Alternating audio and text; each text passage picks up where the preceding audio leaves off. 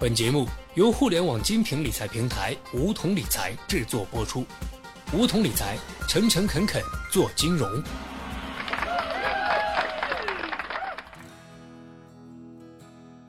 收听梧桐电台，掌握理财要领。现在注册并填写邀请码一二三四，还可免费获得一万元体验金哦。大家对于自我投资的概念可能并不陌生，我们经常听到这样一句话。最好的投资就是投资你自己，说白了就是花碎片时间去学习、去提升自己。道理虽然简单，但操作起来其实十分不容易。前阵子在朋友圈刷屏的热文“罗振宇的骗局”中，就给出了一个自我投资者的错误示范。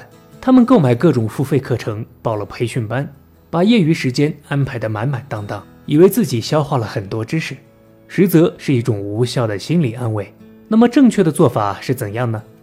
今天咱们就来聊一聊如何高效的进行自我投资。小学弟认为需要把握好三个原则。第一个原则是明确现阶段的提升目标，制定适合自己的计划。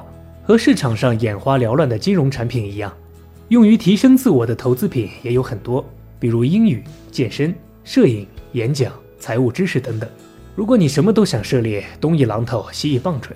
这么广泛撒网的学下去，只会消耗你的时间精力，而且十分低效。所谓术业有专攻，在学习成长的路上，最主要的就是找到这个时期我们最需要学习的是什么，然后制定相应的目标和计划。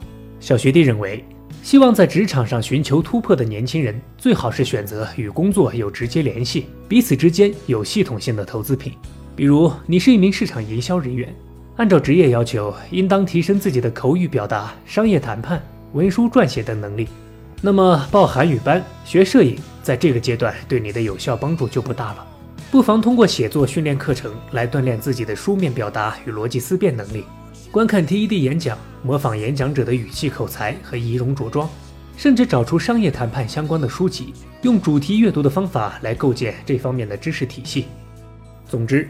一定要保证自己所学的东西是系统性的，千万别以为看几篇公众号的文章或者听几节音频课程就能够完全掌握这个领域的知识了。碎片化的信息只能作为茶余饭后的点心，要想真正提升内功，还得靠系统化的修炼。进行自我投资的第二个原则是合理利用碎片化时间。没有时间，这恐怕是大多数想要自我投资的人都会遇到的难题。仔细想想。光是工作就已经让人精疲力尽了，结束了一整天的忙碌，回家只想看综艺或者刷段子调节一下，周末还要社交娱乐，哪还有时间留给自我提升？其实时间是有弹性的，早晚的上下班时间、就餐前排队等待的时间、洗澡的时间，这些碎片时间都可以规划利用起来。就拿上下班时间来说，如果你家离公司比较近，骑行或快步走上下班。每天便多出了半个小时的锻炼时间。如果你家离公司较远，那就完全可以利用乘坐地铁、公交的时间读十页书、看一节课程视频。如果你是开车上下班，便可以听听音频节目，利用这些时间来获取新知识。就餐排队的时间三五分钟，最适合浏览新闻和行业最新动态。很多人在这些碎片时间里，不是发呆闲聊，就是在刷着微博朋友圈，哈哈笑过以后一无所获。仔细想想，你的一天是怎么度过的？你会发现，你其实拥有许多的碎片时间，好好规划，最大化的利用它们来学习锻炼。你还会担心工作太忙而没时间进行自我投资吗？接下来要说到自我投资的第三个原则，那就是将学习任务转变为生活习惯。很多成功学大师都宣称，二十一天就可以养成一个好习惯，这其实是完全没有科学道理的。只不过是利用了人们急于看到努力成果的心理。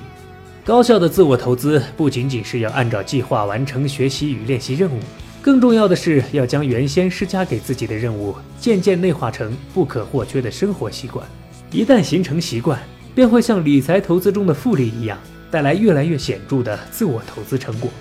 一个好习惯的养成，并不在于花了多少天，而在于你是否从自我投资的方式中获得了快乐与提高。并且从内心认同这样的行为模式。如果在试图养成习惯的过程中只感受到了痛苦，那么别说二十一天，哪怕是坚持了二百一十天，一旦松懈便会前功尽弃。这里就要说回第一点了：如果我们选择与提升工作技能相关的投资品，所学知识与工作联系紧密，那么每项学习带来的进步都能反映在工作中，这种实实在在的成就感便能为我们坚持下去提供动力。总的来说，以上三点可以总结为一个循序渐进的步骤。首先，确定现阶段自我投资的目标，做好学习训练任务的规划。其次，利用碎片时间将短时间内可完成的学习任务安排到这些时间中。最后，将任务安排逐渐转变为习惯，充分享受自我投资带来的效益。如果你想深入掌握财务知识，那么除了收听梧桐电台。也希望你能够按照这期节目的建议，开始系统化的学习。好了，本期节目就到这里。那么今天的梧桐电台，大家是否有所收获呢？